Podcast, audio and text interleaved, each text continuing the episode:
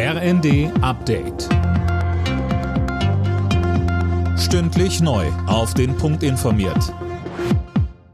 Ich bin Gisa Weber. Guten Abend.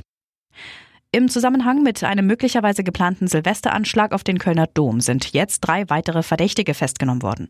Laura König, wo waren denn die Zugriffe? Und zwar in Duisburg, Nörvenich, einem kleinen Dorf in Nordrhein-Westfalen und in Herne. Bereits Heiligabend waren ja fünf Verdächtige in Gewahrsam genommen worden. Wie konkret die Anschlagspläne tatsächlich waren, ist unklar. Es ging wohl um einen Anschlag mit einem Auto. Rund um den Kölner Dom sind die Sicherheitsmaßnahmen verschärft worden. Dort patrouillieren unter anderem Polizisten mit Maschinenpistolen. Die dänische Königin Margrethe will abdanken. Am 14. Januar wolle sie zurücktreten und Platz machen für ihren Sohn, Kronprinz Frederik, sagte die 83-Jährige am Abend in ihrer Neujahrsansprache. Im vergangenen Jahr feierte sie ihr 50-jähriges Regierungsjubiläum.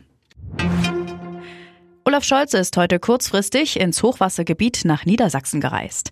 Dem Kanzler ging es vor allem darum, den vielen Einsatzkräften, die seit Tagen gegen die Wassermassen kämpfen, zu danken.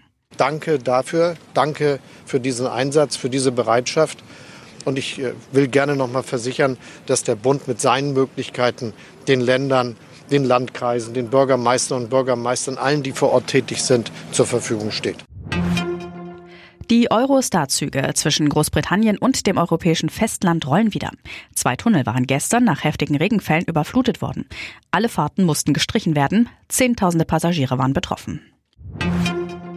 Bei der Qualifikation für das Neujahrsspringen der Vierschanzentournee in Garmisch-Partenkirchen ist Andreas Wellinger auf Platz 2 gelandet. Erste wurde Ance Lanicek aus Slowenien. Als zweitbester Deutscher überzeugte Konstantin Schmidt, er wurde Neunter.